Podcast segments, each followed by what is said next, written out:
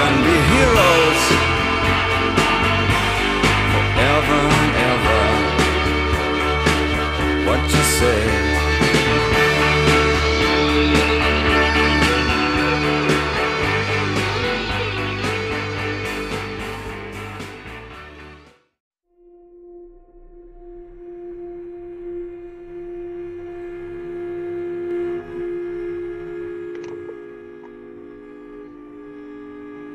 bendecida la noche de hoy.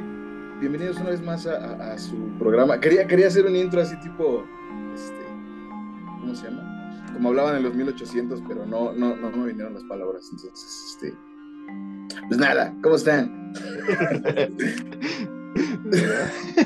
Qué estupidez. Qué, qué babosada es este podcast. Cada vez estamos más preparados para valer queso eh, en Es esto. que que quería, ustedes- quería, quería hacer una narrativa así, tipo Bram Stoker, pero no pude. Pero no te salió. No me salió, es que no, yo, yo dije, lo voy a escribir y luego dije, ¿para qué lo escribo, güey? Si las palabras salen solas. Mal, Y ve, mal ahí. y ve. Y ve ¿Cómo estás, Marquitas? Bien, ¿qué tal? Sean bienvenidos a Horror Nights, ya que Alan presentó como el diablo este podcast. Usted sabe, este podcast de cine de terror que está volviendo de sus favoritos, que no entramos al top 10 de nada, pero eh, usted sígase suscribiendo, usted síganos escuchando, lo que importa es las vistas, las escuchadas y demás cosas, porque con eso nosotros, nuestro ego, que ya está un poco eh, gordito el ego, este, pues come más y se alza más el, ego que tenemos en este bendito podcast, Alan, eh, de terror, como lo he dicho. Eh, ¿Cómo has estado? Yo estoy bien. Ya me preguntaste tú cómo has estado en esta semana que no te veo, eh, hablando de terror. Todo bien, todo bien, todo, todo, este. Pues todo chido, creo que. Me siento igual. Ah. No, pues es, es una semana regular, como siempre, ¿no? Altos y bajos, Co- Como como siempre. todo aquí. Que, que creo que a la audiencia no le importa mucho, ¿no? Es- Esos altos y bajos. eh, ellos quieren entretenimiento. Quieren, quieren que sus altos y bajos sean opacados por nuestros altos y bajos en el podcast, ¿no? ¿Quién? Míralo. Chingados camiones, padre. ching. No, la neta, la neta no se escuchan acá, la gente no me ha reclamado si, si escuchan o no el, el tormento de los camiones, pero tú no me La bronca es escuchas. que. Ajá, es lo que te dice. La bronca es que yo cuando tú hablas, pues el camión ya no escucho. Estúpidos camiones. Los Pero ya cam- estoy bien, Marquitos. Qué bueno, qué bueno que estés bien, Alancito. Esta semana, que, que tienes algún tema que quieras compartir, que, que, que esta semana todavía no es porque todavía no, yo la acabo de regar o no sé. ¿Cuándo, es- ¿cuándo inicia el mundial? Mundial inicia. Ah, no, sí, esta semana ya, el, el próximo lunes, Ajá. o sea, de este viernes que se estrenó este capítulo, el lunes ya es mundialista, y esto se va a volver eh, Horror Nights mundialista. Este, nos vamos a ir a Qatar, vamos a mandar a, Alan a- a- a- allá, allá, allá va a estar desde. Eh, mira, usted, usted sabe que nosotros grabamos antes este, este podcast, entonces por eso las noticias a veces no se dan o se dan muy atrasadas de tiempo, pero Alan este, lo vamos a mandar desde, desde acabando este podcast. Este, mañana teníamos un, un- un evento por ahí eh, eh, en las inmediaciones del eje central, local, número, eh, local 4 del sótano de cierta plaza, pero como vamos a mandar a Alan a Qatar, este, al parecer no podremos ir porque Alan va a estar allá y, y- y- y si bien nos va, nos va a tocar eh, grabar la cartelera de una vez. Todavía no vamos a ir a la cartelera, pero yo creo que te va a mandar la, la- esta cosa y vas a estar... eh, En Qatar. eh, no, no, no, vas a estar en el avión apenas porque recuerda que el viernes es previo a, a la, a la inauguración de- del mundial, entonces la gente no sabrá que eh, si estás allá o no. Entonces necesitamos que, fe y de legalidad que, que estés en un avión. Esperemos que no te pase como pasa en Destino Final o en otras películas eh, de accidentes aéreos. Este, pero de una vez Lo- te, com- te comprometo a, a que vas a grabar la cartelera en avión. De nada se compromete a que no te mueras, ¿no? Ah, exactamente. Pero, Exactamente. pero sí, bien, bien lo dices, bien lo informas, qué, qué bonito va a ser otro mundial que vamos a vivir. Digo, a los que nos gusta el fútbol, obviamente. Los demás, pues no. Que, que vamos a vivir otro mundial. Eh, eh, eh, eh, y, y, pues sí, creo que vamos a tratar lo más posible de comentar los partidos antes de empezar a grabar para no viciar el podcast Estas, este mes que saca que cada pinche platicante sea de fútbol. Vamos a tratar de Marqués y yo sacarlo de nuestro sistema antes de empezar a grabar. Que, que creo que para que creo que si nos vamos a chutar uno, creo que imagínate, creo que acabamos de grabar nosotros eh, el podcast y tú seguirás allá en Doha, en Qatar, este celebrando de las mieles este, pues, cateriz o, o catarí o...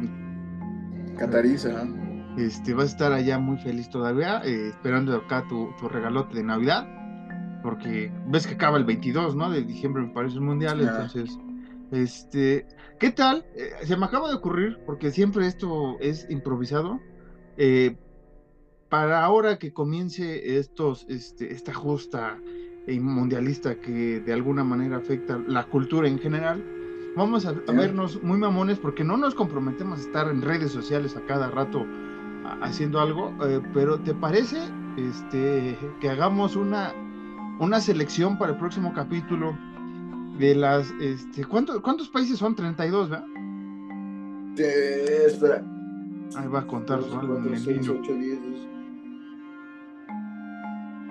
32 de 32, este, que a ver si tenemos la oportunidad de investigar ambas partes, ¿no? Ya sé que soy el productor, director y organizador, casi soy el, el, el, DT de este bonito podcast, a ver si podemos encontrar las 32 películas de terror este, mundialistas, ¿no? Vamos a decir una de cada selección, no sé qué vean en Qatar, la neta, o, o en Saudi Arabia, como ahora hay que decirle a Emiratos Árabes Unidos al parecer, Saudi Arabia este, o sea, ajá. una película, una película de cada país de, de la, del mundial. ¿Va a ser recomendación nada más o vamos a ver? No, recomendación, no, no nos vamos a chutar en una semana, no, porque la próxima semana viene un este, una serie, este, bueno, una temporada de una serie que vamos a comentar aquí. Y, apenas se me ocurrió que podíamos haber hecho eh, Horror Nights mundialista referente a las películas de terror y el mundo. ¿Qué güey soy? Gracias Alan por recordarme ese grave error que acabo de cometer. Y este, nada, eh, en cuatro años haremos el Horror Nights mundialista. Esperemos que, que, nos salga bien. Pero sí, ya, ya, ya, ya urge un mundial. Esperemos de todo corazón. Una disculpa por lo que voy a decir a la gente de Sudamérica. Pero de verdad espero que no hagan chanchullo y no lo termine ganando Messi con la Argentina y si Messi lo gana con la Argentina, que sea por el mérito de la selección completa y no porque le regalaron partidos. Y lo mismo va con un ídolo grande mío como lo es Cristiano Ronaldo, que tampoco le regalan el Mundial a Cristiano, que, que gane el Mundial sea por, por mérito de la selección. Y pues nada. Es más fácil que lo gane Qatar a que lo gane Cristiano, que lo gane Portugal, te soy sincero, en ese tema. Eh, por pagar me refiero, que, que FIFA diga, vamos, pues es más fácil. Es más fácil que Qatar compre una Copa del Mundo que todo Portugal y Argentina poquinen para mensualidades del país, porque ves que en Qatar este, llueve petróleo, creo, y, y, se bañan en oro. Entonces, este, pues sí lo veo más viable, por eso el, el mundial es allá. Este, que se va a realizar allá después de muchas cosas sociales que han ocurrido, como en todos los mundiales y en todos los Juegos Olímpicos, no vamos a, negar que cada vez este, pasen cosas extrañas alrededor de, de, estas justas este, deportivas, eh, pero pues ya, ya, ya, no se puede hacer, no se puede, no sé qué, qué decirle a, a, las personas que están en contra, pues sí, estuvo, estuvo, está gacho lo que pasó en Qatar, lo que pasó hace eh, cuatro años también en Rusia, son los mismos parámetros más o menos sociales en cuanto a algunas prohibiciones de, sexualidad en, los países eh, continuos, pero ya en cuatro años va a ser en Canadá, Estados Unidos y México, que ya es un poco más libre, entre comillas, eh, bueno, libre aquí en la Ciudad de México y, estados, varios estados de Estados Unidos y Canadá, ¿no? Pero con estas cosas. Nivel de social, pero no sé cómo esté en cuatro años. Eh, no sé si existe el INE en cuatro años, que eso me vale más también. Eh, pero usted, usted disfrute de la, de la justa eh, mundialista si usted está esperando esto por cuatro años, usted como Alan. Yo tenía solución, pero creo que me he ido, he ido creciendo más bien y como sabe Alan, me he ido, es, he hecho más, este, más agrio que el limón, entonces pues ya me da un poco igual luego ciertas como estaba, estaba motivado al inicio del año y de repente como que me valió madre el mundial, eso de esperarme casi 12 meses para ver este el bendito deporte que, con el que muchos crecimos. Entonces, este, pues sí, sí fue hartado, ¿no? O sea, ahorita ya, ya no me tendría que preocupar por, por, los jugadores de, de, que, de los equipos a los que le voy, si, si van a llegar bien para las, para las justas eh, de la Liga Premier, por ejemplo, del West entonces, entonces tal vez eso me, deprimió. Pero sí, la próxima semana, eh, ya regresando al tema del terror, prometemos investigar y vamos a dar una lista en vez de un tema y las noticias la próxima semana. Al inicio vamos a dar la lista de 32 películas de terror eh, eh, referente al mundial, una de cada país. de Estados Unidos la vamos a tener muy pelada porque hay muchas películas, pero vamos a seleccionar, considero la mejor y la que puede ser la más este, underground, ¿no? Vamos a decirlo así. Este, de México, usted sabe que vamos a escoger Macario toda la vida, de una vez lo adelantamos, pero eh, regrese la siguiente semana, al inicio le prometemos 32 películas eh, para que usted disfrute también y veamos, eh, despreciarme el debate, a ver cuál es la mejor película del cine de terror mundial. Lo pusiste muy difícil, Espero que no nos cueste trabajo encontrar las películas de, Arabia Saudita y, madres así, güey. Genuinamente lo espero, güey.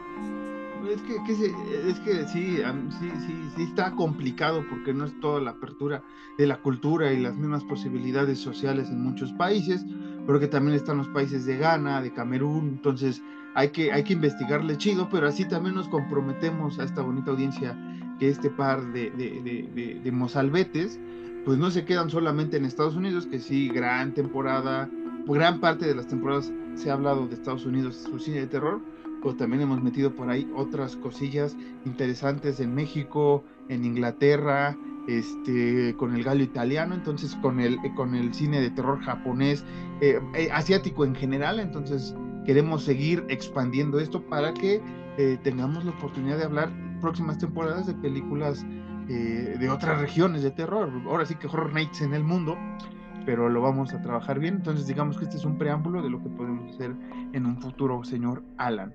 ¿Algo más que quiera compartir de este tema tan hermoso? Pues nada, digo, todos sabemos, aunque, aunque la gente lo niegue, que Asia se está llevando de calle ahorita al terror. Y es lo único que voy a decir. Entonces esperemos que, Estados Unidos se ponga las pilas otra vez o, o, Europa en general, porque realmente sí, Asia sí está bien cabrón ahorita en cuanto al terror. Asia y este, sabes que también está, me empieza a sorprender este, Latinoamérica, eh, Argentina, Brasil, también Uruguay, eh, también se está haciendo buen, buen terror. Obviamente aquí en México hay buenas películas también por ahí, pero sí hay que estar muy, muy, muy muy con la lupa para ir viendo este, pues, cuáles, cuáles pueden eh, ser buena opción para recomendaciones. Tampoco les queremos recomendar cada caso, que lo hacemos con las películas tan malas que son buenas, que esa es la intención de esa, de esa, ¿cómo se llama? De esa sección, pero tampoco queremos aquí este, presentarles cualquier película, ¿no? De, de, terror eh, mundial. Así es, Marquis, así es. Pues nada, este. ¿Qué? Pues nada, creo, creo que no. Digo, dejando de lado el, bendito fútbol, no, no hubo algo relevante que podamos hablar. No, ha estado muy, muy, este, mm, muy, muy, muy limpio de terror las noticias después del estreno de Halloween. Bueno, no tanto. Bueno, ahorita. Ah, o sea, bueno, yo me refiero a noticias en general, ¿no?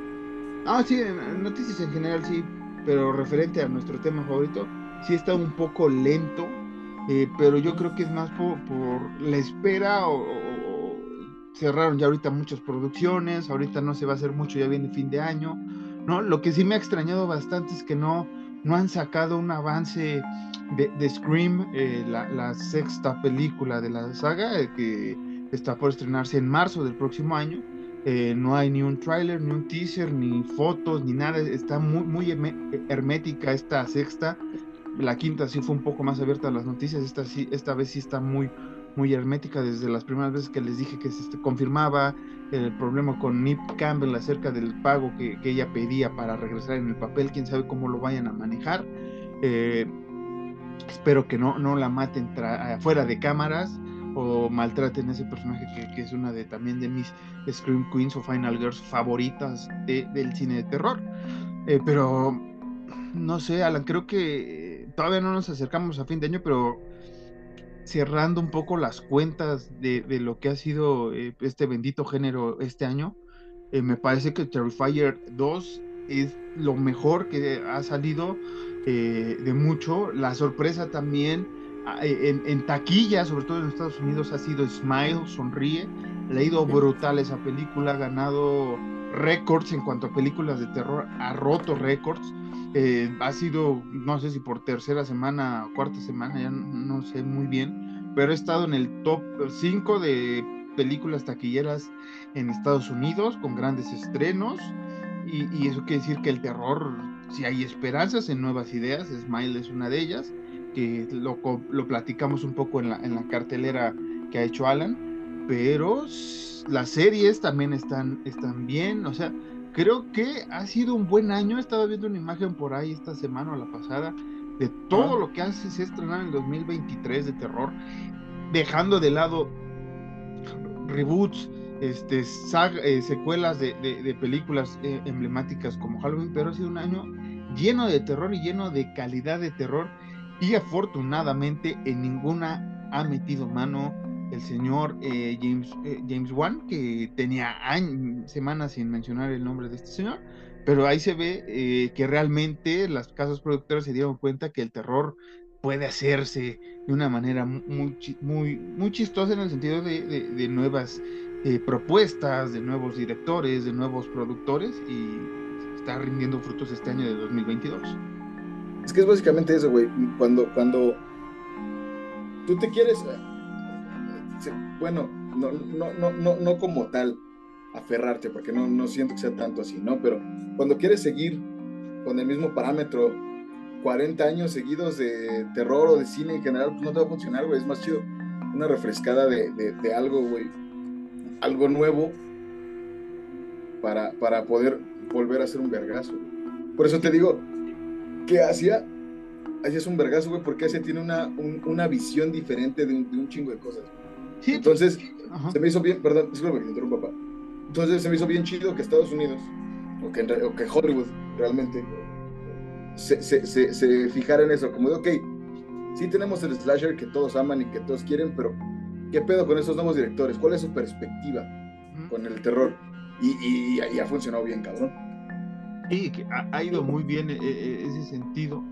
Y, y, pero por ejemplo lo de Japón o lo de Asia en general no debería de sorprender porque en, a finales del, del, del, del, siglo pasado, en los noventas, a inicios de este, ya venía un boom, ¿no? Que fue opacado, entre comillas opacado, por las versiones eh, gringas de, del aro, de la maldición, mm. de todas estas, del ojo, de todas estas películas que eh, son japonesas y que sacaron su versión eh, gringa y que digamos que fue el, el, el, lo llamativo para el público normal, llamémoslo así entre comillas normal, que no está tan asediado del de terror, pero para los que querían saber de dónde venía esto, se metieron de lleno al J-Horror y a todo lo que eh, ahora el, el K-Horror y todo este mundo asiático de, de, de, terror que es fantástico.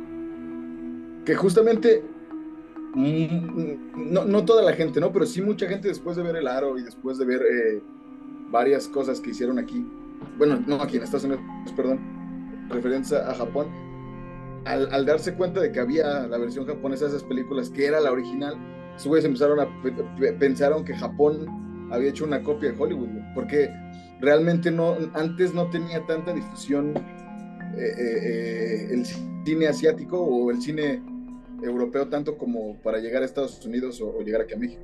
No, que, que, es ventaja de la globalización y todo.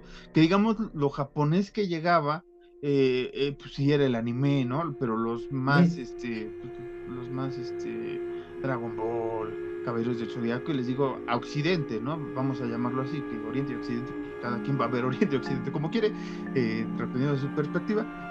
Pero este sí, eh, se abrió el mercado, llegó muchas cosas de terror, o sea, no por nada, eh, el próximo año, adelantando un poco los estrenos del próximo año, viene una, una serie por parte de Netflix una animación, un anime más bien de Junjito, ¿no? Una, una, una serie animada de, de lo que Junjito, que es uno de los referentes al terror eh, en cuanto a manga, terror, horror. Yo, yo, yo que la otra vez eh, que tuvimos esta charla sobre, sobre, lo manda fuera del aire para que no se vea la marca. Para que no se vea, para que no se vea que es pulque. y que estábamos hablando sobre que queríamos hablar un poco de adelanto en la próxima temporada de algo, eh, regresar a Asia y explorar más el terror. Uno de los temas en la mesa es Junjito. Y me metí esta semana a ver más, a leer un poco más. Y me atrevo a decir, antes de, ese, capítulo y antes de que me vengan a crucificar y antes de irnos ya a la cartelera, este, me atrevo a decir que Junjito bebe mucho de Lovecraft y me atrevo a decir que es el Lovecraft moderno, ajá, eh, en su cosmogonía, en su visión del terror que Junjito tiene, a eso me refiero, o sea, no estoy diciendo que se está clavando ideas de, de- de Lovecraft y que, que bebe mucho de él, pero sí veo esa, esa, esa unión de historias, esa unión de monstruos, esa, esa mente que tiene Junjito, sí la veo este, muy similar a la cosmogonía que tenía Lovecraft con sus personajes y que después muchos autores metieron mano para continuar con los con los eh, eh, relatos de Cthulhu y demás entes de Roulet. Este, Junjito me parece similar en ese sentido. Tal vez lo- los Lovecraftianos me vengan a crucificar bien gacho y los Junjistas también, pero desde mi humilde opinión como fan sí veo muchas similitudes referentes a los monstruos, me refiero a, a ese horror este pues diferente, acostumbrado a- en un manga, Alan, que tú has leído mucho manga, pero ese tipo de, de- de- de- de manga como lo hace Junjito, ese tipo de, dibujo, ese tipo de viñetas, no lo he visto en otros que sí se parecen o se asemejan un poco al terror que tú y yo amamos. Y este, esto de Junjito sí se me figura más a lo que han plasmado en el cine, con The Grudge, con este Ringo y todas estas cosas maravillosas que nos han eh, dado, sobre todo Japón, pero todo Asia. Sí, sí, sí. Bueno, yo. No sé, güey. Es que a mí me gustan mucho los dos. No, sí, sí, sí. Digo, tú, digo, tú lo sabes, me gusta mucho Junjito y me gusta mucho Lovecraft, pero no sé. Siento que no le veo yo, yo personalmente no le veo semejanza. Pero. Pues. Cada quien. Por eso existe el libre albedrío. Y si tú lo ves así, Marquitos, quien venga a decirte que no, yo lo pongo en su moto. No, sea, no- Cada no- quien, cada quien entiende y cada quien interpreta el terror a su, a su pues a- no como quiere, porque también eso está, se a muchas interpretaciones, sino más bien a como puede, digámoslo así. Cada quien interpretamos el terror a como podemos o a como lo vemos. Pero, pero sí, Marquito, sí, sí, sí, eh, no sé si vaya a estar chido esto de Junjito, yo espero que sí. Sí, sí, y, y- y yo espero que, que no solo Junjito, que después otros directores tengan la posibilidad, sobre todo de terror, yo sé que se, se han abierto puertas actores, actrices, este, idols, ¿no? A participar en proyectos en Estados Unidos, pero espero que eh, conserven muchos proyectos y que ahora se- hagan eh, producciones como en este caso Netflix y, y, y, para, llevar cosas así. Ya lo han hecho sobre todo con el Kaiju, este universo también fantástico de, los monstruos legendarios de Japón. Eh, pero sí, sí, sí, ya, ya después en el, en el tema que, que, re- que refiere a Junjito ya me explicaré mejor a por qué lo veo eh, ciertas similitudes con el, el- el Lovecraft. Este, solo voy a decir que, que- que todos los que hemos tenido pesadillas y los hemos podido plasmar por escritura, por dibujo, luego sí nos volamos la barda porque no creíamos haber tenido tanta imaginación en un sueño que nos dio tanto miedo. Entonces, ah, eso también, y, y Stephen King también es uno de esos grandes eh, próceres que han plasmado sus pesadillas de una manera irreal y que se les agradece. Justo, digo, ya para terminar, ya y ya empezar a grabar el, capítulo como debe de ser. Justo apenas tendrá como un mes, me estaba viendo en- que Netflix sacó una serie, no recuerdo si era de Singapur o, algo así, era de Asia, sobre varias historias de, o mitos, ¿no? Y había uno que era de un- una clase, una, una clase, mandaba siempre a alguien más temprano, güey, a la escuela para que les avisara a todos sus compas qué libro tenían que llevar, güey. Porque el espíritu de una maestra, güey, los mataba si no llevaban el libro correcto de la clase a la que tenían que entrar, güey. Eh, el, el- el capítulo es una mierda, güey, porque usa mucho CGI horrible, güey. Incluso la sangre se ve así como cuando usas un filtro de Instagram, o sea, está realmente, te lo voy a decir con todo, como, como, es, como lo sentí. Realmente, eh, eh, eh, visualmente está asqueroso, güey, pero la historia se me hizo muy interesante, güey. Siento que hubiera evolucionado bien chido si, si, si hubieran dejado a alguien que, que sabe chido eh, desarrollarla bien, güey. Sobre todo en Y así efectos, es ¿no? ese pedo. Mm, Sí, sobre todo los efectos.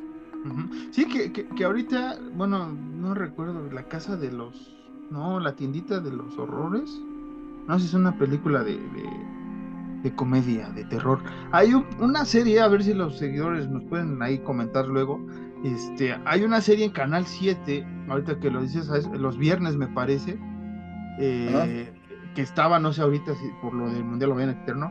También me parece que era de, de, de Bangladesh, de una parte de, de- de Asia que no es ni Corea, ni Japón, ni China, ¿no? O sea, este países que no estoy, Taiwán puede ser, no, no, no recuerdo bien ahorita de dónde es, la verdad. Y eh, va más o menos de una tienda eh, que si quieres maldecir a algo, a alguien, esa tienda te vende esa, esa, esa, ese, ese, como ese artefacto, se lo regalas a la otra persona y la otra persona empieza a, a, pues, a morir o a tener mala suerte o X o Y. Y eh, me recordó mucho ahorita que dijiste eso del CGI, porque Ujú. me parece una buena idea que al rato TV Azteca, Televiso, quien sea, se la va a clavar y vamos a hacer una, un regadareo de, de tepache bien gacho, pero también tiene una, tiene como un monito así, este, rarísimo, una botarga que se prende y no sé qué, se, se ve pinza, pero se ve llamativo, a, a eso me refiero, o sea, es- Sí, sí, sí. eh, me, me atrevería a decir que es una serie tan mala, o se ve, o se ve visualmente mala, Ajá. es buena, pero ya viendo la historia, desarrollando todos los personajes, ya te atrapa, ¿no? Pero en efecto, así la ves, es que es esto, ¿no? O sea, de estas Sí, sí, sí. este, producciones que no entendemos nosotros porque no estamos tan acostumbrados, estamos más acostumbrados a que salga una rosa, ¿no? Eh, eh, de la nada en la mesa y nos eche Sí. airecito y podemos ir a, a- a- a Oriente y nos van a decir, ¿qué es eso? ¿No? O sea, ¿qué, qué, tranza? En Oriente ¿Qué van a decir, cabrón, son unos genios. Sí, exactamente. Son esas, esas eh, pues, similitudes que tenemos, ¿no? Que no comprendemos lo otro, pero lo, lo- lo disfrutamos eh, y los otros pueden hacer lo mismo. O cosas que no nos gusten, los otros lo disfrutan. Es, es- es- es bendito esto de, de- de ser fanático de lo que queremos. Que esto no es, que esto no es, ma- no es, no es mamada, güey. Y igual puedes o pueden investigarlo, güey. Pero hay muchos países, de verdad, esto es neta. Hay muchos países, güey, que ven la Rosa de Guadalupe, güey. Así países que tú no te imaginas, güey. Igual No. así, tipo Bangladesh o mierdas así, güey. En No, no. China, güey, madres así que ven la Rosa de Guadalupe, güey. Eh, Alan, aclaración, Alan no quiso decir que esos pa- países sean mierda, sino al conjunto de cosas que son muchas cosas, este, como mierdas. No, no estamos, no- Alan no se refirió a los países que son mierda, ¿ok? Sino que son Sí, muchos, no, muchos, muchas cosas. Sí, porque igual puedes decir Eh, México o mierdas así, güey. O sea, no, No, estoy porque- atacando a mi país. Porque este, como hay playeras y chamarras que dice México is the shit, pues este, ya está, Ah, sí. ya está bien, ya está bien visto. Bueno, Alan, eh, Como, como los pendejos de sus playeras de mi barrio me respalda. y Polanco, la Roma, la del Valle, chingue nacional. pero bueno, Eso dejemos, sí, chingue nacional. Eso sí, sí, sí. Dejemos los barrios de cada quien. eh, nosotros nos vamos, ya sabe usted, al aire con Alan grabando. Este. ¿Qué ruta vas a tomar, Alan? Más o menos. ¿Cómo? ¿Qué ruta vas a tomar? ¿Qué, eh, de, de México a dónde viajas para hacer el transborde a Qatar? ¿O, o te vas a lanzar así de lleno a Qatar? ¿Te vas a ir en barco o te vas a ir en avión? Yo te mandé en avión. Yo tengo que irme en avión. Pero mira, realmente no sé cómo esté el pedo, pero yo me supongo que tendría que hacer escala en Europa, no sé exactamente en dónde, pero tendría que hacer escala ahí a huevo. Entonces, este, Puede ser eh, eh, eh, eh, en tu amada. Madrid, España, Madrid. Podría ser. Porque creo que Desafortunadamente, derecho. solo, ten- solo, so- desafortunadamente solo vería el aeropuerto de Barajas pues, por dentro, ¿no? Viendo hacia afuera Madrid.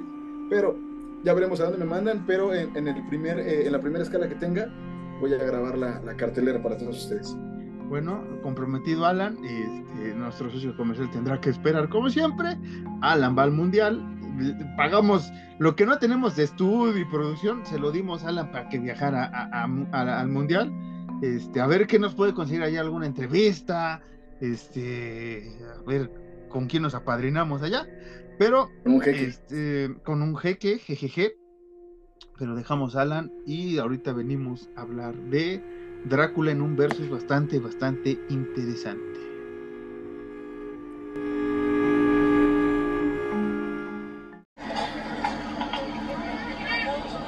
Permiso, permiso, gracias, con permiso. ¿Qué tal? Muy buenas noches y bienvenidos una vez más a la cartelera Horror Nights. Yo como siempre soy Alan Cedillo y me encuentro en un avión rumbo a Qatar. Así que vamos a empezar con la cartelera mientras la gente acomoda sus maletas. La maldición, el despertar de los muertos, The Cursed, Deathman Spray. Película surcoreana que trata sobre un misterioso caso de asesinato en serie que tiene lugar a manos de cadáveres que se han levantado entre los muertos. Pero en las primeras investigaciones se revela que estos cuerpos son manipulados por alguien. Estará disponible en cines el 17 de noviembre. La reencarnación del demonio, Jeepers Creepers Reborn. Obligada a viajar con su novio a un festival de terror, Lane empieza a experimentar premoniciones inexplicables y visiones inquietantes relacionadas con el pasado de la ciudad y con Jeepers Creepers. A medida que llega el festival y el entretenimiento empapado de sangre se convierte en un frenesí, Lane cree que algo sobrenatural ha sido invocado. Y ella está al centro de todo esto. Recuerden que se trata de un reboot de la saga, así que olviden todas las cintas anteriores. O, o no, o quédense mejor con las películas anteriores y olviden esta y la tercera, eh, en fin. Estará en cines el 17 de noviembre. El menú, The Menu. Una pareja viaja a una isla costera para disfrutar de un restaurante exclusivo, donde el chef ha preparado un menú lujoso con algunas sorpresas impactantes. Esta cinta, dirigida por Mark Mylod, cuenta con las actuaciones de Nicholas Holt, Hong Chang, Ralph Fiennes y Anya Taylor Joy Harris. Así es, tenía que decirlo así porque el editor es el que me paga y si no me va a despedir. Esta cinta ya está en cines. Mundial de Fútbol Qatar 2022, FIFA World Cup Qatar 2022. 32 naciones buscan lograr el campeonato mundial de fútbol, pero solo uno lo logrará. Habrá llantos, habrá risas, habrá más llantos y habrá mucha alegría. ¿Por qué lo mencionamos? Pues porque a algunos fanáticos es un terror no llegar al quinto partido. ¿Lo lograremos en esta ocasión? Además lo quisimos comentar porque en el video nuestro editor ha puesto únicamente fotos de Anya Taylor Joy Harris en la premiere y el tour promocional de The Menu. En fin, esto fue la cartelera del día de hoy. Cuéntenos qué opinan en arroba horrornights-mx en Twitter y en Instagram. No olviden estar pendientes de la cartelera de cada semana y de los capítulos de cada semana. Yo me despido rumbo a Qatar 2022. Señorita, se le encargo, un whisky en las rocas. Muchas gracias.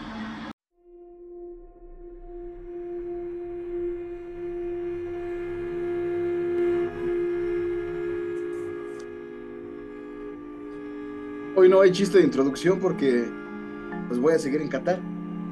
Sí, te va a encantar. Ah, qué bonito chiste estúpido. Este, Ay, qué pendejo. si llegaste. Ah, no, que todavía no veo porque esto lo grabamos antes. No sabemos si llegó a la bien o no. ¿Cómo, cómo, cómo, apago mi cámara? ¿Cómo quito mi cámara, güey? Ya, qué horror. Ay, Qué horror. ay, ay, vamos a hablar ya del tema entonces. Así voy a Es- quedar. Así te vas a quedar to- todo lo que resta de, de la temporada. Va. Gente, hoy vamos a hablar de, eh, de, de, de- de un versus bastante jocosón, bastante subidón de tono en algunos momentos. Me hizo dudar, güey. ¿te, te hizo dudar? Ok, ahorita vamos, porque cuando una película hace dudar Alan es, es, es tema bomba, es tema interesante. Ay, Eh, cabrón. eh, ¿eh? Están, están aventando cohetes aquí. Ah, fel- feliz cumpleaños. Es que como te vas a Qatar, ya, ya, ya están este, festejando que te vas.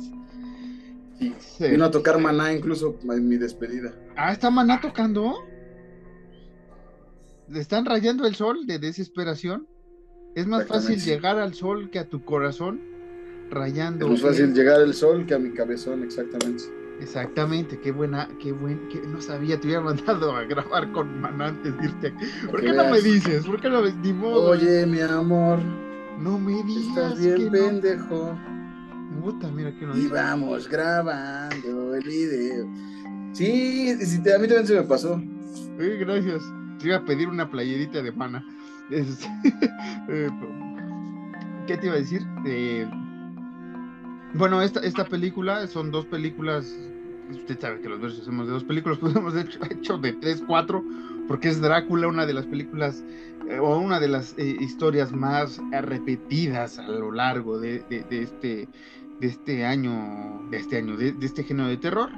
No quisimos meter, eh, compararlo con, con Nosferatu, porque si no es una falta de respeto meter a Nosferatu en, en, en estas dos películas, porque Nosferatu es una cosa de Dios, es una cosa diferente. También esta eh, película del 31, también para mí es una de las mejores de, de- de- de Drácula. Pudimos meter la de Christopher Lee con la Hammer, pudimos meter la última de Drácula, la historia jamás contada. Pero vamos a meter Drácula de 1931 con el hermoso Bela Lugosi, con los hermosos ojos de terror que, que- y la mirada perdida del señor Bela Lugosi. Y vamos a hablar de eh, eh, Bram Stoker, Bram Stoker's Drácula con este, Gary Oldman en el papel de Draculin. Y este, ambas películas de Draculin, dije. ¿No íbamos a hablar de Blácula? y este también está Blácula. Hay- Quisimos meter estas dos, Alan, porque en primera este, se cumplen eh, pues, ya 30 años de Drácula de, de Bram Stoker, dirigida por eh, Francis Ford Coppola. Este, no, vamos a meter más, no nos vamos a meter más en, los, eh, de- en la triste vida de, de Francis Ford Coppola, eh, que ha sido un gran director, pero no le ha tratado bien la vida. Luego, Sí, ha este, sido un grande ese güey. eh, y este, obviamente eh, de, de Dan Browning, este, Drácula del 31, Alan. Este, ya hemos hablado de, de la primera, de- bueno, de la primera versión de 1931. Los invitamos a escuchar nuestro especial de 90 aniversario del año pasado, de la temporada pasada. Este, esta vez no vamos a comentar tanto la del 31, tal vez dar más comentarios en 1992 porque lo amerita la fecha y porque no le hemos tomado y creo Alan eh, adelantándome un poco este sin decir las papeletas finales pero creo que es de esas películas que pocas veces hemos llegado a, una, a un versus un poco parejo lo, lo- lo vimos un poco con Maniac lo hemos visto con otras películas pero desde mi punto de vista es un poco parejo en ciertos momentos hay que eh, mencionar que una dura dos horas, la de 1992, la otra dura hora siete minutos, hora diez minutos más o menos, por las diferencias que había en los rollos y demás de proyecciones, ¿no? O sea, si en 1971 tuvieran rollos para tres horas, se avientan todo el libro de Bram Stoker y queda una joya del cine terror. ¿Qué primeras opiniones, Alan? Exacto. ¿De las dos? Sí, así rapidísimo, rapidísimo. Como ahorita lo dije, está muy parejo. Pues sí, sí, yo creo que sí está muy parejo. O sea, Bela Lugosi, pues es Bela Lugosi, güey. Y, y- y fue el parteaguas eh, ese Drácula para, para, para, Para lo que este fue la del Drácula. 92, güey. Pero es que la del 92 también es muy buena, güey. O sea, Sí, sí. dejando de lado que ya no puedo verla igual por, por los Simpson, güey.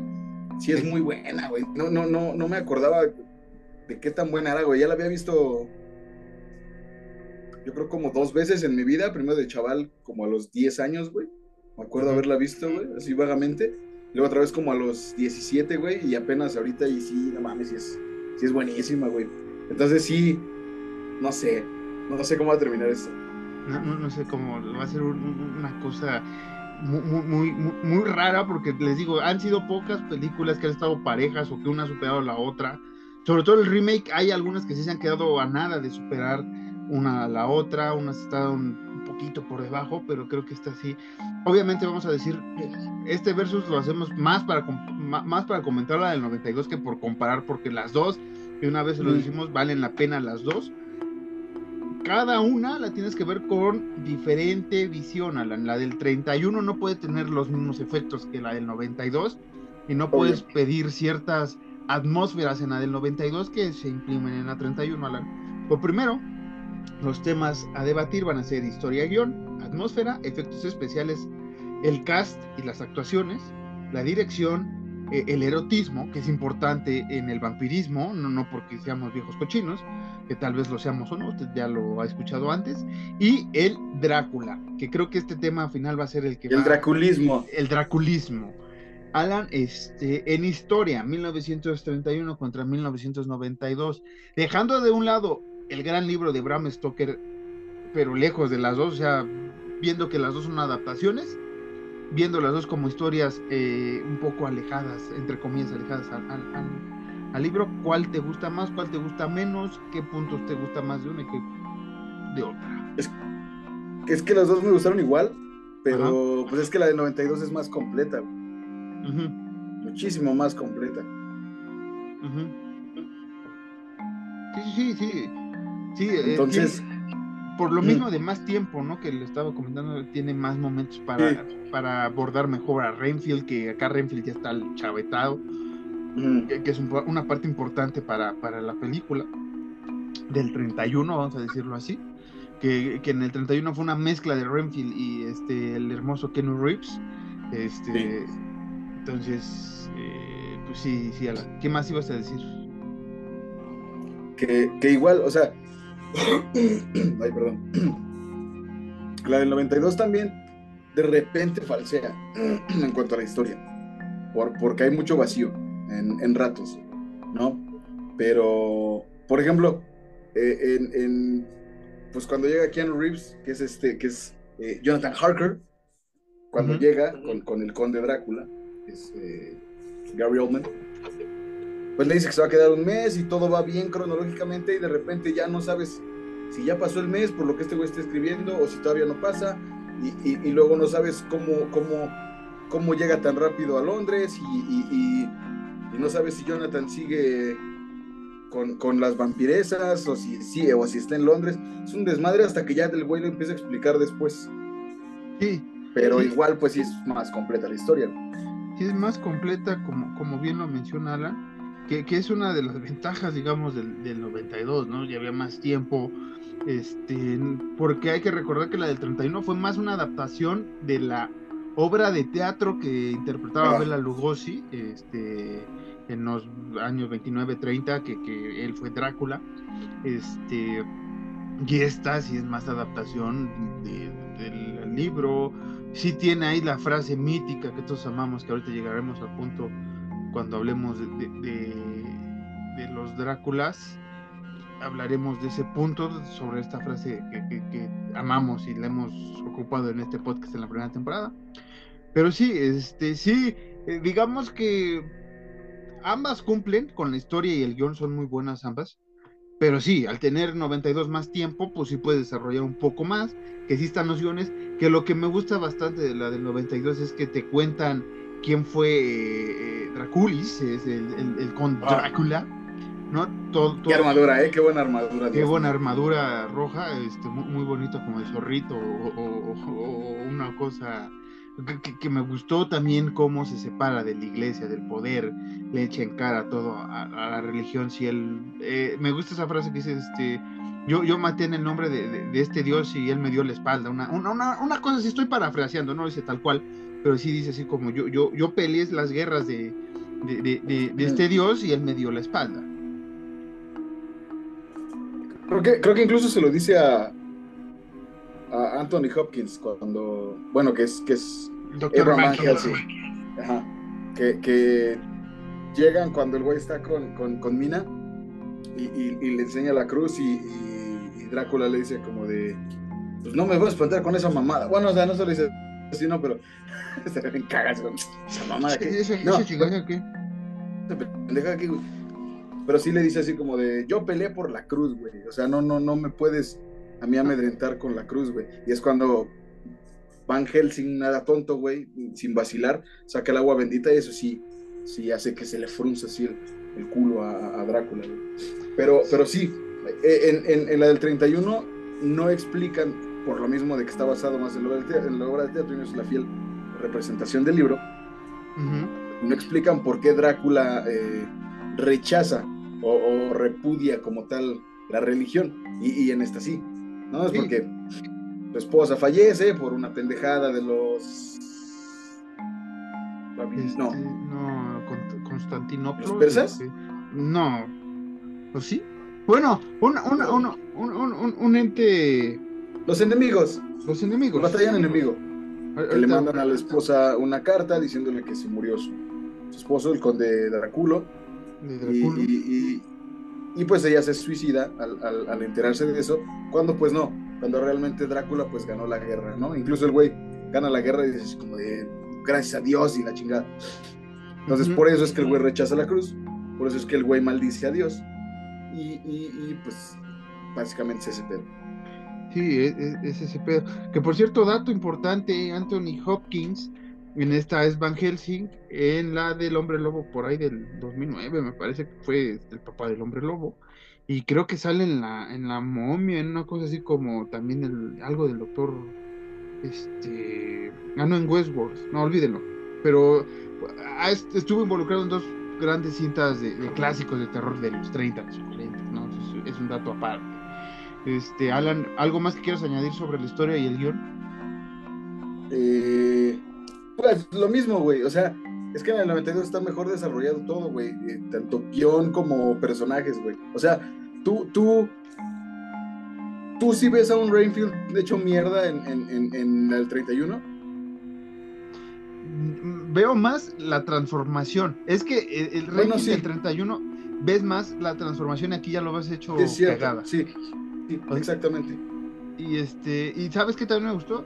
Que aquí se explica un poco más las transformaciones también de, de- que tiene Vlad Tepes, eh, Draculín, eh, que se puede transformar en varios entes. Y recordemos O como que le decía a su mamá de cariño, ¿no? Draculito. Draculito, exactamente. Ay, mi Draculito. Este. Me gustó también las transformaciones que tienen, que ahorita iremos a ese punto. Eh, muy importante también eh, de la historia, eh, el trasfondo, eh, de la religión, el este, el este conflicto de amor que tiene con, con, ay, perdón, con Elisabetta eh, en el pasado. Y ahora la, la, la, la mamá de, de la 13, no, de la 11, la 13 es la de House, ya me acuerdo. Entonces, de la Winona Riders, La, la 3 es otra. o como dirían, o como dirían los viejos cochinos de los 90 y 80, la Winona Rider, ¿no? Porque así, así, así le decía varias gente estúpida a Winona Rider. Este, es hermosa, güey. Como sea, es hermosa. No, güey. es hermosa en el pasado, en el presente y en el futuro.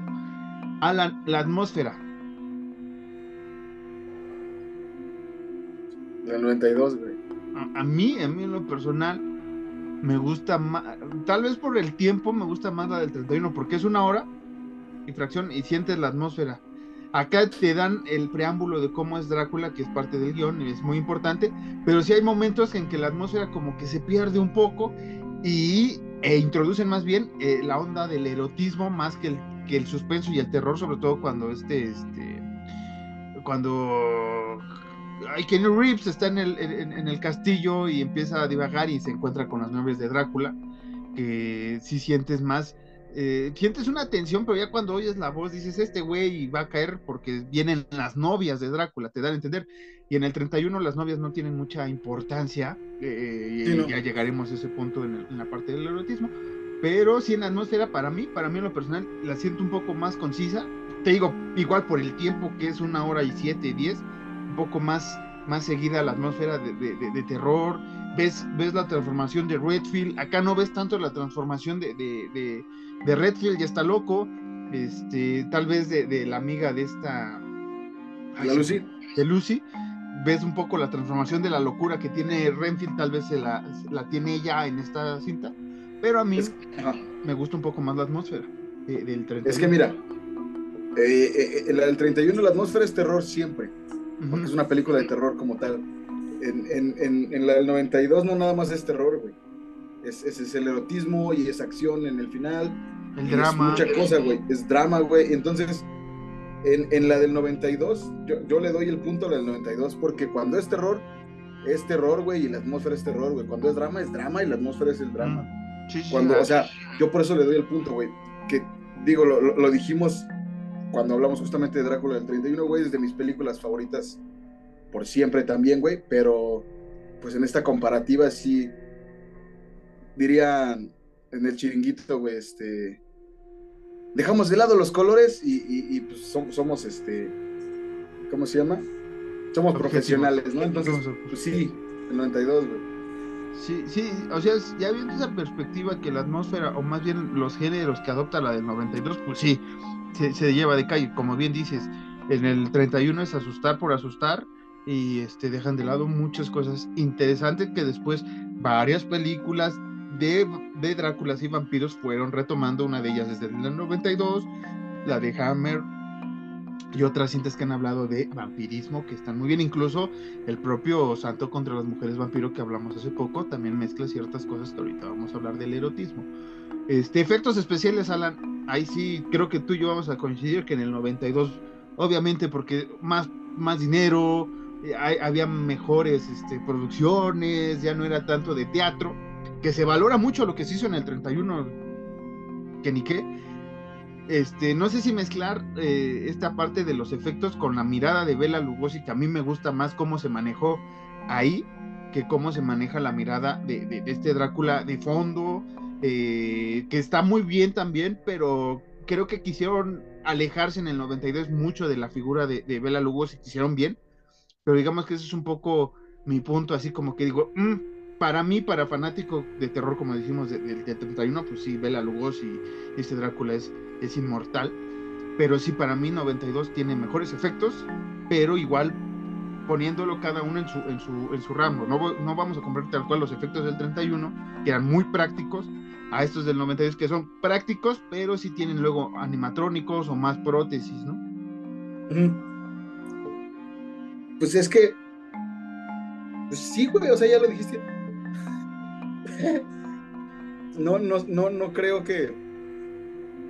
Siento que una comparativa de, de efectos sí sería eh, muy pasado de lanza de nosotros, güey. Hacer una comparativa. Porque, pues no mames, son. ¿Qué, güey? 50 años de No, diferencia. 61 años. 61 años, ve. Son 61 años de diferencia, entonces, pues no, güey, o sea, es mucho. Sí sería muy paso de verga, güey. Que, que- que mira, esta, dejando de lado un poco el Drácula del 31, estos efectos del 92 este, están buenos, ¿no? Las prótesis y todo. Cambiando de personaje totalmente ¿eh? y, de, asunto, pero hablamos también de el hombre lobo, eh, joven lobo americano en Londres, esa, esa transformación de hombre lobo que es brutal y que para mí es de las mejores. Digamos que el hombre lobo me gusta más de esa cinta cuando es la transformación que este hombre lobo, que es más humano, obviamente, pero se entiende por lo que se quiere dar a entender que Drácula se puede eh, transformar en varias, eh, en varios animales, ra- ratas, mm, el murciélago, tal cual, y en el lobo. Mm, Pero sí, eh, en maquillaje, como dices, no, no lo podemos comparar para, de- tal cual, no sería atrevido, pero sí podemos decir que ambas, en el 31 y en el 92, fueron los mejores maquillajes de la época. Es que, es que, o sea, por ejemplo, retomando lo del hombre lobo americano en Londres, güey. eh, aquí sí es tal cual, este güey se transforma en un hombre lobo como tal, güey. Pero, pero en Drácula, güey, es, es un hombre lobo, güey, pero sin perder la esencia de que es Drácula, güey. O sea, también incluso cuando es el Drácula viejo, güey, y pues ya Gary Oldman sin maquillaje, güey, tú te das cuenta que es el mismo personaje, güey. Igual cuando es el vampiro, cuando ya va por, por Mina, que es cuando, te- cuando pasa esta escena de la cruz y de, ay, tu cruz me la pela, porque yo peleé con Dios. Esa madre, igual el vampiro así todo pelón y todo feo y todo acá, sigues viendo la cara de Gary Oldman, güey. O sea, la, la esencia es como O del que señor Burns. mismo Drácula, no tal cual que es como que sea alguien distinto, porque realmente el nombre lobo americano en Londres, pues es ese pedo, güey. No Sí. es ese güey como tal, es, pues, es un pinche lobo, güey. No, sí, O sea, sin, sin, sin menospreciar, o sea, digo un pinche lobo, nomás por. Sí, e- por es más el lobo, más la transformación del hombre al lobo. eh, eh, y que aquí tiene esa, esa simbiosis, como bien lo dices, sobre todo en la parte cuando se está este, seduciendo a Lucy y se la, este, ahora sí están teniendo el acto, vamos a llamarlo así, para que no nos vengan aquí a cerrar el canal, el acto de amor. eh, Practicando el coito. Eh, en plena este, plancha ahí de, del laberinto. eh, fantástica escena, por cierto, ahorita llegaremos eso en, el punto del erotismo. Pero ahí sí, ahí sí se ve más eh, la parte salvaje de, de Drácula, obviamente por el erotismo y más. Y ya cuando ve a Mina, ya se transforma, ya se le ve hasta el semblante, como dices, de Gary Oldman. En esa parte, tal vez por la perspectiva o por lo que se quería dar a entender, que es más la parte animal de Drácula, sí se ve más hombre lobo, más lobo que ya cuando ve a Mina y se ca- saca de cuadro y dice, tú no me tienes que ver todavía. Ajá. Todavía no me veas, esa escena aún no llega. Ah, perdón. Este, Alan, este, esta, esta creo que sí la podemos hacer y yo creo que va a estar muy pareja. Actuaciones y cast. ¿Actuaciones? Güey. 92. No, los dos, güey. Sí, Es por eso digo, No mames, no puede igual, por más que. E incluso me vería muy atrevido, güey, al decir que yo siento que Bela Lugosi, güey. O sea, es que. Pues, güey. es que yo, yo sí me voy a atrever a decir eso, tal vez que Bela Lugosi poquito, pero nada, un pelo, o sea, nada. Porque era un poco más que, que Gary Oldman, creo que también fue actor de teatro, pero digamos que realmente Bela Lugosi, su personaje de, de la obra de teatro, lo plasmó en la cinta. Y Gary Oldman, gran actor, eh, tremendísimo actor más bien. Puede ser cualquier personaje, es multifacético el, eh, el maestro. Y este, pero ya había como un referente, ¿no? O sea, un, un referente cultural A eso iba yo. de quién es un Drácula, ¿no? Te, tienes a Bela Lugosi, a Christopher Lee, nos estábamos burlando un poco de Blácula, pero ya teníamos varios Mm. Dráculas antes de, Ah. de Gary Oldman, y superar todos los Dráculas anteriores lo hizo bien. Justamente eso iba yo, güey. Eh, eh, Exactamente diste en el clavo, güey. Qué bueno que, que lo dijiste, güey. Antes de Gary Oldman, güey, estaba Bela Lugosi. Pero antes de Bela Lugosi no había nadie, güey. Entonces, creo que sí, sí, sí le doy el punto aquí en cuanto al Drácula, güey. Vamos a hablar de Drácula. En cuanto a Drácula, sí le doy el punto a Bela Lugosi, güey. Porque el referente de Bela Lugosi, li- literal así, tal cual, güey. ¿Cuál era el referente de Bela Lugosi, güey? Su espejo. Así, El libro. No, pero me refiero, el libro, güey. Ajá. Un libro, un guion, güey. Ese era el referente de Bela Lugosi, güey. Y el referente de Gary Oldman, pues el güey sí tenía. Pues a Bela Lugosi. Tal cual. Sí. Entonces, Y otras sabe- versiones, ¿no? Ujú. Entonces, tú, por la cultura popular y por ser los noventas, casi ya dos miles, güey, ya en la época donde existía el señor Internet, diría Sarita Leja y José José, ya, ya, ya tenías referencia, ya sabía, ya, ya podías buscar, o, o incluso por ser Hollywood, ya podías checar eh, eh, películas anteriores donde se hicieran Dráculas. Pero pues Bela Lugosi no podía, güey. O sea, Bela Lugosi era, pues tengo aquí lo que está escrito, güey. Drácula era un güey sensual y, y- y- y- que era un cabrón que atraía a las mujeres con una mirada penetrante, güey. Era un güey que, que espantaba al mismo tiempo. Va, me rifo. Sí, y que hay que decir que en los 30 pues no, es la misma parte del erotismo que iremos otra vez a ese tema, eh, de cómo atrae a las mujeres. En, la- el 31 claramente son los ojos, ¿no? Es, los ojos. Y acá Drácula sí me, no es solo los ojos, es decir, le imprime más a, a- a despertar ese lado animal, ese lado carnal que tienen todos. ¿sí?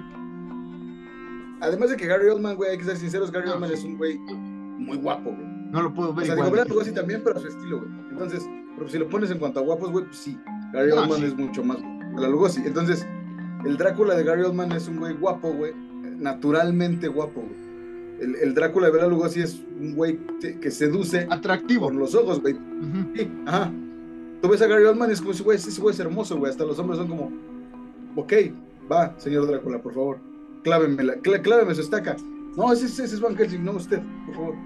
Y, y, y, y, Bela Lugosi, no, Bela Lugosi es como, con, con la mirada, Bela Lugosi era la, la reflexión, digamos que, que cada Drácula le imprimió, ya hablando de las actuaciones, cada Drácula le imprimió, este, adelantándonos un poco al tema de, de- de hablar de Drácula, pero cada actor sí le metió parte, como dices, Bela Lugosi Ah, no sí, tenía sí, mucho referente, le metió lo suyo y acá, este, este, Gary Oldman metió, y te digo, metiéndonos a la frase de escúchalo, son hijos de la noche, qué, qué bella música hacen. Ah.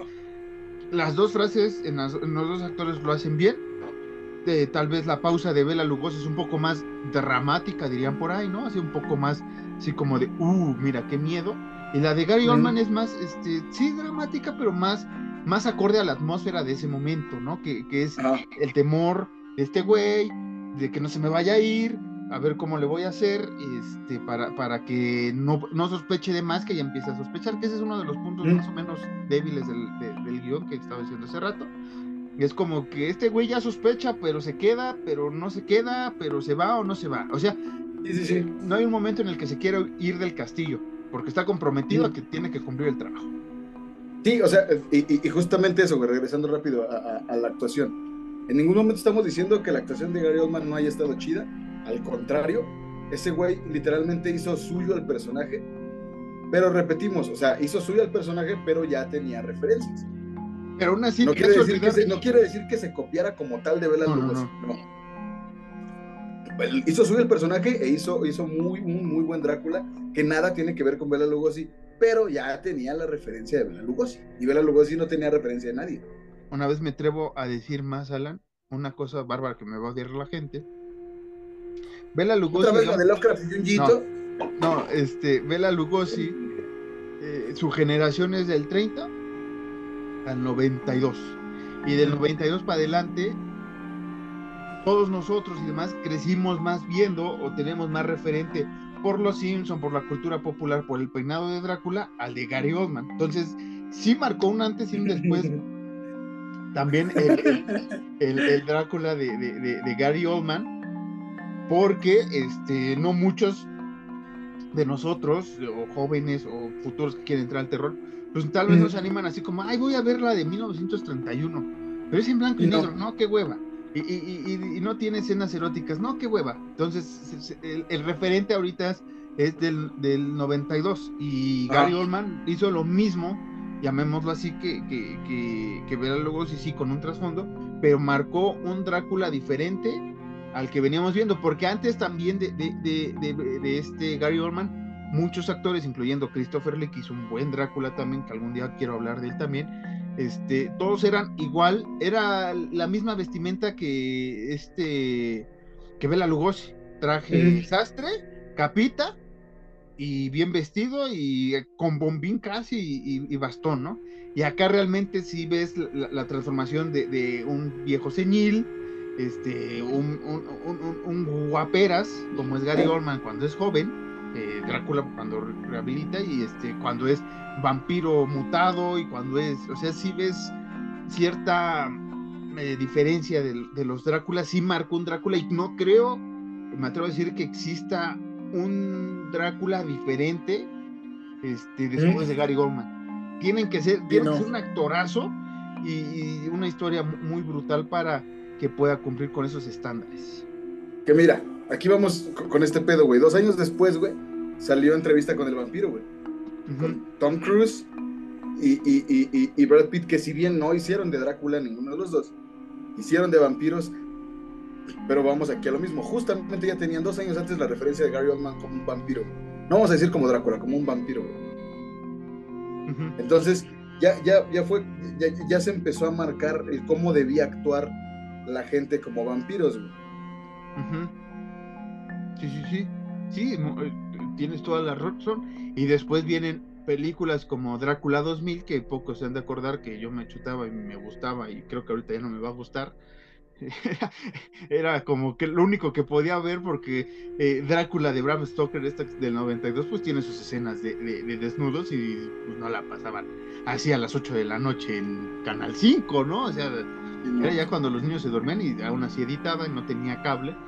Eh, pero lo que voy, ese Drácula de 2000, de Drácula 2000 también tiene, eh, pues ya moderno, con cuero, como era todo el 2000, ¿no? A lo, a lo Matrix. Este, pero igual guaperas, igual así el porte, como dices, después del de Gary Oldman, cuando un vampiro es joven, tiene que ser guapo, tiene que ser atractivo, tiene que incitar al erotismo de la dama o del caballero en el caso de las mujeres vampiro. Este, y de ahí para acá no ha habido mucho cambio, incluso en la saga de Crepúsculo es lo mismo. El Edward tiene que ser guapito, tiene que despertar este, pues el, el- el- el- despertar juvenil, ¿no? La flama juvenil eh, en, en esta, este, Kristen Stewart, que se me olvidó el nombre del personaje, este, Vela. Vela, Vela Lugosi. Ah, Bela muy, Lugosi. muy, muy bien, ¿eh? Muy bien, gente. Es que, es que, es que es ese pedo, o sea, es, es que va así, güey, va, va, va tal cual, güey. Drácula 2000, el pinche Gerard Butler, güey, ya tenía de referencia a Brad Pitt, ya tenía de referencia a Tom Cruise, ya tenía de referencia a Gary Oldman y a Bela, y a Bela Lugosi, güey. Robert Pattinson ya tenía de referencia a Gerard Butler, güey, a Tom Cruise, a Brad Pitt, a Bela Lugosi y a Gary Oldman, güey. Es, es, es, así, güey, o sea, es... Pe- Pero te das cuenta que, que- es más por la moda que imprime ese actor que la, la rompió como, como el personaje. Si a Bela Lugosi la rompió Mm. como Drácula, lo que siguió, vámonos igual. No, nada más cambiamos ciertas cosas, pero bien vestido, de frac y pues, mira- mirada y Ah. penetrante y así como... Llega Gary Oldman, eh, sensualidad y guapura, ¿no? Alan. No, otra vez. Sí, igual ya nos sacó. ¿Sigues ahí? ¿Te atacó Drácula, Alan? ¿Te atacó Draculón? Alan, Te escucho, güey. Eh, te Ah. escucho. pues te estoy hablando y, y no me respondes. Es que, pero se quedó, se quedó parada tu imagen, güey. Ah, tú- tú sí, pero me escuchas. Lo importante es que me escuches mm, y me hables. Te veo y te escucho y vale verga ya. Se pendejó el Zoom. Eh, El Zoom, el Zoom siempre es así. Pero, pero te digo, es esta, esta moda que imprime cada actor como le. Ya, ya, ya. Como, como le va, gracias. Como le va, ¿cómo se? Como te va en la feria, te va en el circo, no sé cómo va esa bonita frase. eh, eh, que no sé a qué hora nos va a cortar esto, apenas me acabo de ver y ya se pasmó el reloj.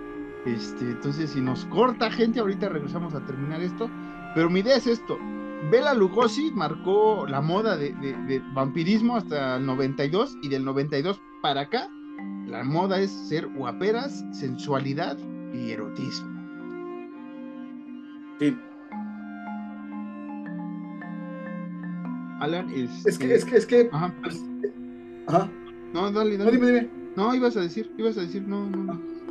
Es, es que es eso, güey, porque incluso desde Bela Lugosi, güey, el, el, el, el hombre elegante, güey, el, el, el güey que, que, ¿cómo se llama? Pues justo bien vestido, güey, que es guapo, güey, que es, ya desde ahí se marcaba, güey, pero ahorita sí es más, que es un güey así muy, muy guapo, un vampiro, güey, así bien cabrón, güey. Porque pues recordemos que, ¿qué había antes de Drácula? Nada. Era El cool, el cool. el- no, Nosferatu, güey. Sí, no, espera, es, es, feo como la chingada. Vas a decir. A eso iba yo. Nosotros no tomamos en cuenta a, Nosferatu como, como un referente para Bela Lugosi ni nada de eso, porque no tiene que ver uno con el otro, güey.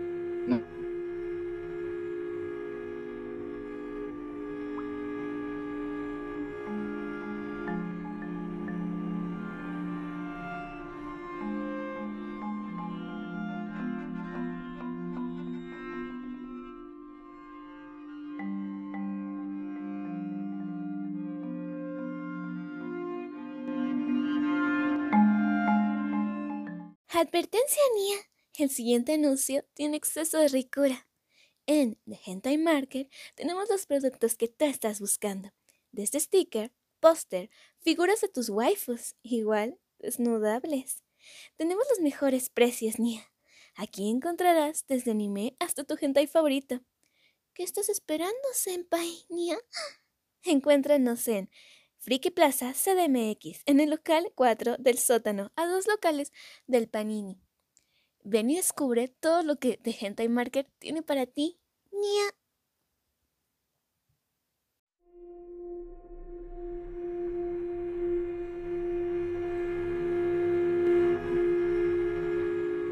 Re- re- ¿Regresamos? Ah, ya regresamos. Después de la estúpida tecnología estúpida, vamos a ver qué metemos en ese momento. Yo creo que el famoso. ta-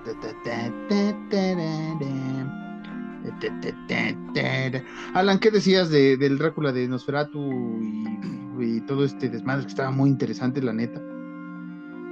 Yo decía que, que, que antes de, de Bela Lugosi y antes de Drácula estaba Nosferatu. Pero nosotros no lo tomamos como una referencia porque eran Dráculas totalmente distintos, digo Dráculas, perdón, eran vampiros totalmente distintos. Eh, eh, y, y lo hemos recalcado por este capítulo hasta morir.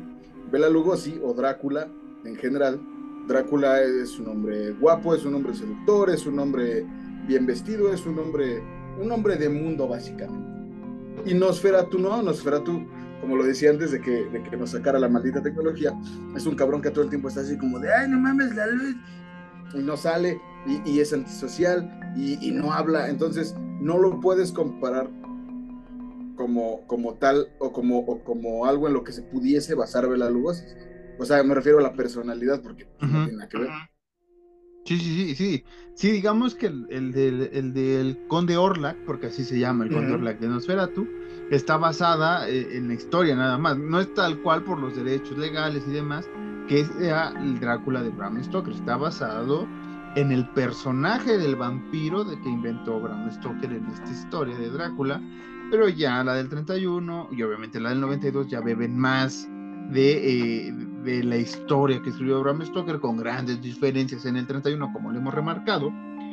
Eh, otra de las actuaciones que me decías era el Renfield. Renfield para mí destaca más en el 31 porque ves cómo, cómo empieza siendo... Cómo va cayendo la locura, ¿no? cómo va cayendo la locura. Acá ya está loco. Lucy puede ser el personaje que agarra este, este manto. El doctor Van Helsing eh, aporta más, obviamente, Anthony Hopkins al tener más tiempo en, en la pantalla, el personaje mejor desarrollo que la del 31, obviamente. Pero si es muy pareja, ambas películas tienen grandes actores para la época que se hicieron, grandes, eh, sobre todo en el 30 que eran más, estaban más como que desarrollados, ¿no? Este, Boris, este, Boris Karloff y Bela Lugosi, todos, Lon Chin y padre y, y- e hijo, o se dedican a terror o se dedican a terror, ¿no? Y acá Sí. vemos más la perspectiva de que un Kenny Reeves puede ser aquí el, el- el- el secretario y después fue Neo y ahora es, es, este John Wick, lo mismo con Gary Oldman, que es el más multifacético, más, sí, multifacético, que es Drácula, en la de eh, Hannibal es el este desfigurado, este es el padrino de Harry Potter, este Sirius Black, es, es el es Gordon en las de Batman de Nolan, o sea, sí hemos visto El comisionado. el comisionado Gordon, que por cierto murió Kevin Conroy, el, el- el actor que dio voz a Batman an- de la serie animada, uno de mis Batman favorito, es otra historia, pero es de murciélagos también. Eh, Winona Ryder también fue aquí, este, Mina, y antes había sido este, ay, el personaje que se me olvidó el nombre de Eduardo Manos ¿eh? Ah, yo pensé que Lidia de Beetlejuice. Lidia de Beetlejuice también, este, la de esta que se está diciendo de, de Edward Scissorhands, eh, también estuvo en Alien 3, me parece. Recientemente, obviamente, usted la conoce eh, en, en, Kim. en- Kim, en Stranger Things, eh, como la madre de la once. Eh, pues no la he visto completa la serie, no les puedo decir el nombre, tal cual. Pero digamos que sí, más. eh, La Winona 12, Ryder- la eh, 10. la 10. No, es, sería la 5 porque es, no es cierto. Yo diciendo la mamá del 11, ni es la mamá del 11. Para que vean que ni veo la serie. Es la mamá de ese güey, del, del morro que se va al, al Upside Down eh, lugar, que creo que es Bill, Ted, una de esas cosas. Mátenme, crucifíquenme, no he visto Stranger Things. Ni Vamos, puta idea de qué estés hablando. Nunca he visto Stranger Things yo. Ni yo. Y si usted quiere que la veamos, tal vez pase mucho tiempo. Sigue esperando. O sea, las actuaciones y el cast son brillantes de ambas producciones, podemos decirlo. Una vez más, cada, cada película tiene sus puntos pros y contras, en cada, situándolas en cada espacio temporal, pero sí, lo, lo tenemos que hacer, Alan. Tenemos que eh, pelear esto. La dirección también es una mentada de madre si lo hacemos como normalmente lo ocupamos. Obviamente porque Francis Ford Coppola hizo más co- cosas.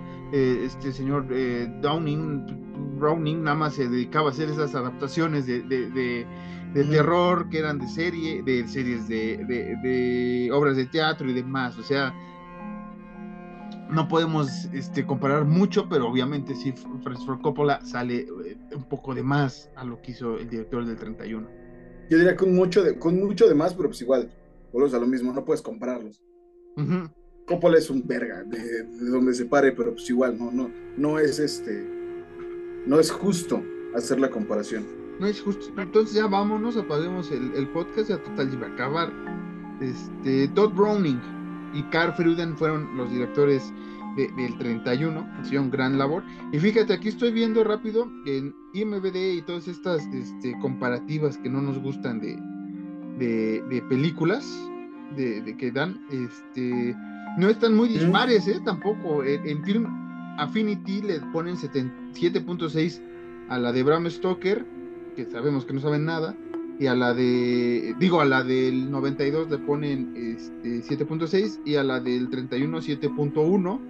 Y MBD le pone 7.4 a este 31 y creo que 7.8 a la del 92. O sea, no hay mucha diferencia.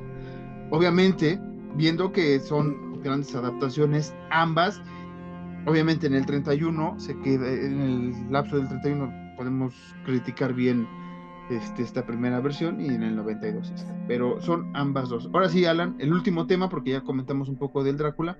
El último tema es el erotismo, que obviamente va a ganar el 92 por calle, porque eran otras épocas, eh, ya se podía enseñar más este, pues la sensualidad femenina y masculina, que es lo que ocurre en esta película. El acto eh, sexual ya era, puede ser un poquito más explícito a lo que era el, el besito romántico nada más de, de- de los 30 y 40, ¿no? Sí, sí. Pues el erotismo gana en el 92, ya, así, tal cual. Pero pues igual, volvemos a lo mismo, no es justo. No es justo la comparativa, güey. O sea, No, en el 31 te puedo decir que, que era erótico la mirada de, de, de Bela Lugosi, ¿no? Y este, Ah. y cuando es- esta, la, la dama, eh, la- las damas caen rendidas a él, ¿no? Y, y se, y se les ven los tobillos, se les ve parte este, de, la, de los brazos, porque en esa época era, era como que, uy, uy, qué, qué caliente soy, qué, qué, qué calenturiento, ¿no? Por, por el tobillito y cosas así. O sea, el erotismo en cada, en cada dos de las, en cada una de las cintas, más bien, pues sí está im- impreso conforme Ajá. lo rodeaba el, el- el- el entorno social de cada película. es que me acordé de, de un beat de, de Padre de Familia, de Family Guy, donde no me acuerdo qué madres hace el Peter con una mujer así como del estilo de El tiempo del viejo este. Y el Peter le dice como de, sí, tú sabes lo que me gusta, vete quitando esa, vete quitando los 100 botones de tu bota. Y entonces se la roca cae el Peter sus... Ahorita que dijiste lo de los tobillos, lo, lo, hilé. Sí, es, es que el erotismo del 31 no se puede comparar con, con el, de, el del 92 porque en el 31 todavía no se explotaba la sexualidad tal cual. Este, después vino esta famosa revista del conejo que digamos ahí quitó un parteaguas sobre los clichés de hablar de sexualidad, si usted lo quiere ver así, o, o exponer, o como usted lo vea. O digamos, el tema de la sexualidad se da en los 40 para adelante y 50 y 60 explota hasta la madre y en los 70 ya estábamos hartos porque hay películas de terror que mezclan más la sexualidad con el terror que el terror con la sexualidad. En los Ujú. 80 usted ha visto las damas corriendo este, eh, este ¿cómo se llama? con tanto frío que se le marca el pezón y, y va corriendo y se cae y se le- Incluso algunas en toples. incluso unas entoples, eh, sobre todo en estas del slasher, eh, la escena típica de desnudos en los 80 y en los 90, pues ya fue no solo el desnudo, sino un poco más ya el acto, no solo así de este... Porque en los 80 hay que recordar que siempre, eh, siempre se notaba eh, el, el- el- el- busto de las damas Mm. y el caballero pues, ya estaba así con la cobijita, ¿no? No me vayan a ver el pezón. Sí. O estaba así mamadísimo, pero así acostadito y, y se le veía el, pectoral, ¿no? Pero ya en los 90 Ajá. ya era más como, pues vamos, vamos a hacer una escena de cama, como le llaman a en las novelas, una Ujú. escena de cama. Y aquí se nota, sí. ¿no? O sea, este, cuando es seducido eh, Keanu Reeves en el castillo y las tres eh, vampiresas salen, pues, bolas, ¿no? Ahora sí que tal cual, bolas, porque entre los murmuros que son muy sensuales de las de las eh, eh, actrices que, que interpretaron a, a las novias de Drácula, entre la escena Ah. tal cual toples de las tres, entre que este güey se, se deja eh, seducir o por, por, por su por su digamos que los dos son puros, ¿no? Winona Ryder y este Keanu Reeves son puros, no han tenido el acto sexual y aquí le cae, ¿no? O- aunque no se ve, pero le hacen ahí este uno uno que, que, que mastican este, una, una, una vampiresa pues, le, le succiona la sangre, quién sabe de dónde, no queremos averiguarlo. ¿Te das Incluso cuenta una- cómo a Keanu Reeves se le para el corazón? se le para el corazón. Incluso hay una escena que no sé por qué eh, me saca de cuadro, eh, que es cuando una de ellas le está lamiendo el pezón a él. Que, que me saca de cuadro porque igual si, si hubiera sido un hombre o una mujer en una película así de terror, es como me sobra. O sea, a mí me sobran Ajá. esas escenas, ¿no? Si hubiera... ¿Sabes dónde hacen mucho eso? En el- en el- en- no, no, no lo digo, o sea, no lo digo de coto. En el porno japonés, güey, y nunca lo he entendido. güey. Que las mujeres así como que le chupan los pezones a los hombres, ¿por qué? O sea, no, no entiendo. Me hicieran eso a mí, sería como de, ¡ah, no, chingado! Sí. No, no prende, o sea... ¿Qué fue de la concha? Ay, No, o sea, ¿por qué, güey? Es Sí. raro. Es, raro, es- es- no me saca- sí, más bien es raro, ¿no? Cuadro, pero sí es como de, ok, es mucha, mucha escena, ok, eh, ya vi mucho, mucho pezón de hombre y de mujer en, en esta película, ok, eh, Drácula se está eh, merendando a Lucy en una plancha ahí en un parque público, bueno, en sus jardines del Edén, eh, la Lucy después, este, eh, a diestra y siniestra, pues entre que anda ahí desvariando entre un orgasmo, que, que es lo que se entiende que le da, este, a cada rato, no es que esté poseída, como se podía creer en los 40 o 60, que por eso andaban así retorciéndose porque estaban poseídas, sino era más eh, el acto sexual de, de- de- que Drácula le, le había hecho sentir y que Ujú. adelante, ¿no? No, no hay otra cosa igual. Pero sí, sí la sexualidad la explotan mucho, no solo de las damas, eh, el mismo Gary Oldman, ¿no? Eh, guaperas, en la escena con, con Winona en el... Cuando ella van tras él, que ella se está dejando caer por sus encantos en la cama y está ensangrentada. Vemos un Gary Oldman también sacando su lado sensual encima de ella, Ah, no tanto con desnudos, que podemos decir que fue lo que faltó, si nos podemos ver explícitos así, exquisitos más bien, faltó un poco de, de verle las tepalcuanas a- al Gary Oldman, vamos a decirlo es lo así. que te iba a decir. Me faltó, me faltó que le chuparan el pezón a Gary Oldman. Me, me faltó es- esa escenita pa- para sentir rico, ahí sí, ahí sí prende a uno. Pero Que- se explotó que mira. la, la sexualidad, ajá. Ujú. Esta escena donde Keanu Reeves está, eh, o bueno, Jonathan está describiendo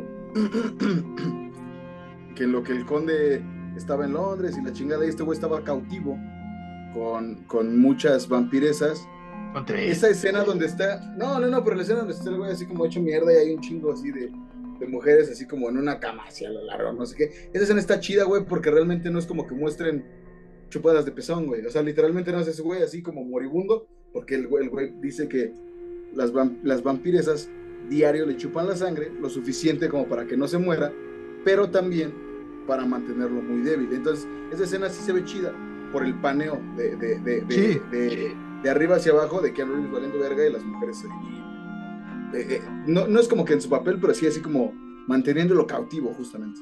No, y también la escena eh, está chingona esa, y, y al inicio, cuando Jonathan también le están ahí este, seduciendo al inicio, al inicio, que él está y las ve, pero pasan el paneo del espejo y no se ven ellas, ¿no? O sea, Ah, eso, sí. ta- eso- eso también es, es- es muy vampirístico, vamos a llamarlo así, porque es místico y de vampiros. Este, pero también me gusta mucho esa escena porque realmente ves eh, eh, la satisfacción de Jonathan, satisfacción entre comillas, de estar cayendo a sus, a, a sus Ujú. instintos carnales, que es lo que también dice Van Helsing. O sea, Van Helsing no culpa a los demonios como pudo pasar en el 31, sino es como de, eh, todos tenemos un, un instinto eh, sexual adentro que a veces, incluso cuando está dando cátedra ahí en, en- en- en- eh, el aula, cuando lo contactan dice algo así, ¿no? Como de, Ajá. es que a veces podríamos decir que es esto, pero pues, es la sexualidad. Lo dice de chiste, ¿no? Y se ríe incluso la, el público que lo anda escuchando. Pero es Y eso. habla sobre la sífilis. Ajá. Sí, que, que- que incluso eh, en la escena antes de, digo ya para terminar, antes de que pasen lo de las vampiresas, el Keanu Reeves rasurándose, y llega el conde y ve un espejito y lo rompe, hasta el mismo conde Drácula dice así como de, pues es que la pinche vanidad o el egocentrismo de, de los humanos, realmente esas mamadas de espejos, pues no están chidas.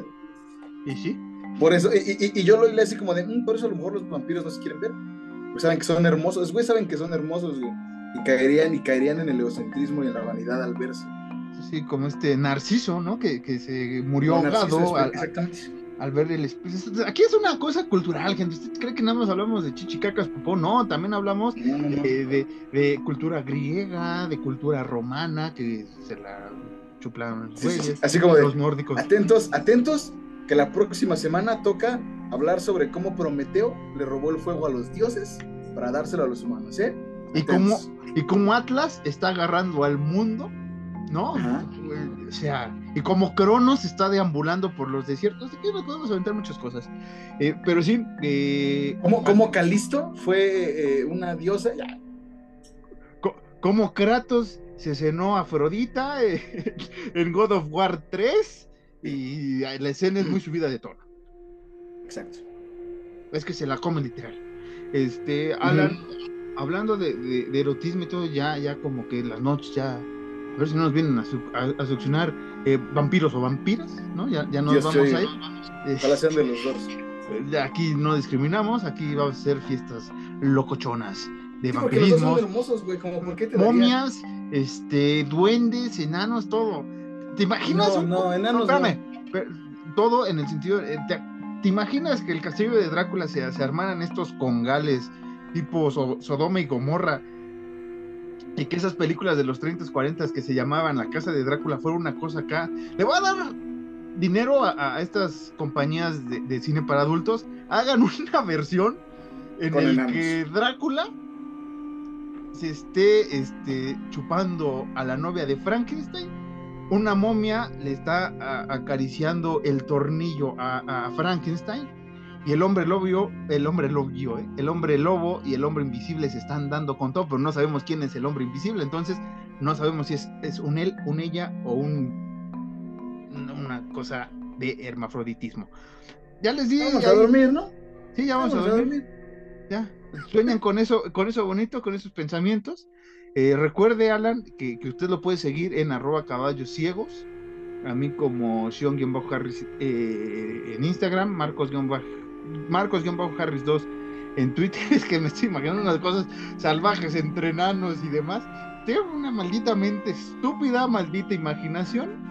Este, espero que pase como en Imaginalandia, en con South Park, que alguien la destruya pronto, porque ya, ya estoy harto de todo lo que de razón o pienso y demás. Usted síganos en arroba horror nights eh, la próxima semana. Hablaremos de una serie, de una temporada muy bonita. Alan ya está cagando. Cuando hace esa mirada es que ya está cagando de miedo porque ya se va a ir a volar. Se va a ir a volar a los Qatares. ¿Algo que quieras decir antes de que te largues a Qatar? Recuerden que en este podcast el único no autorizado es Tuntún. Eso fue todo por hoy en Horror Nights. Yo fui Alan Cedillo, él fue Marquitos Harris y su pinche imaginación toda extraña. Nos vemos la próxima semana.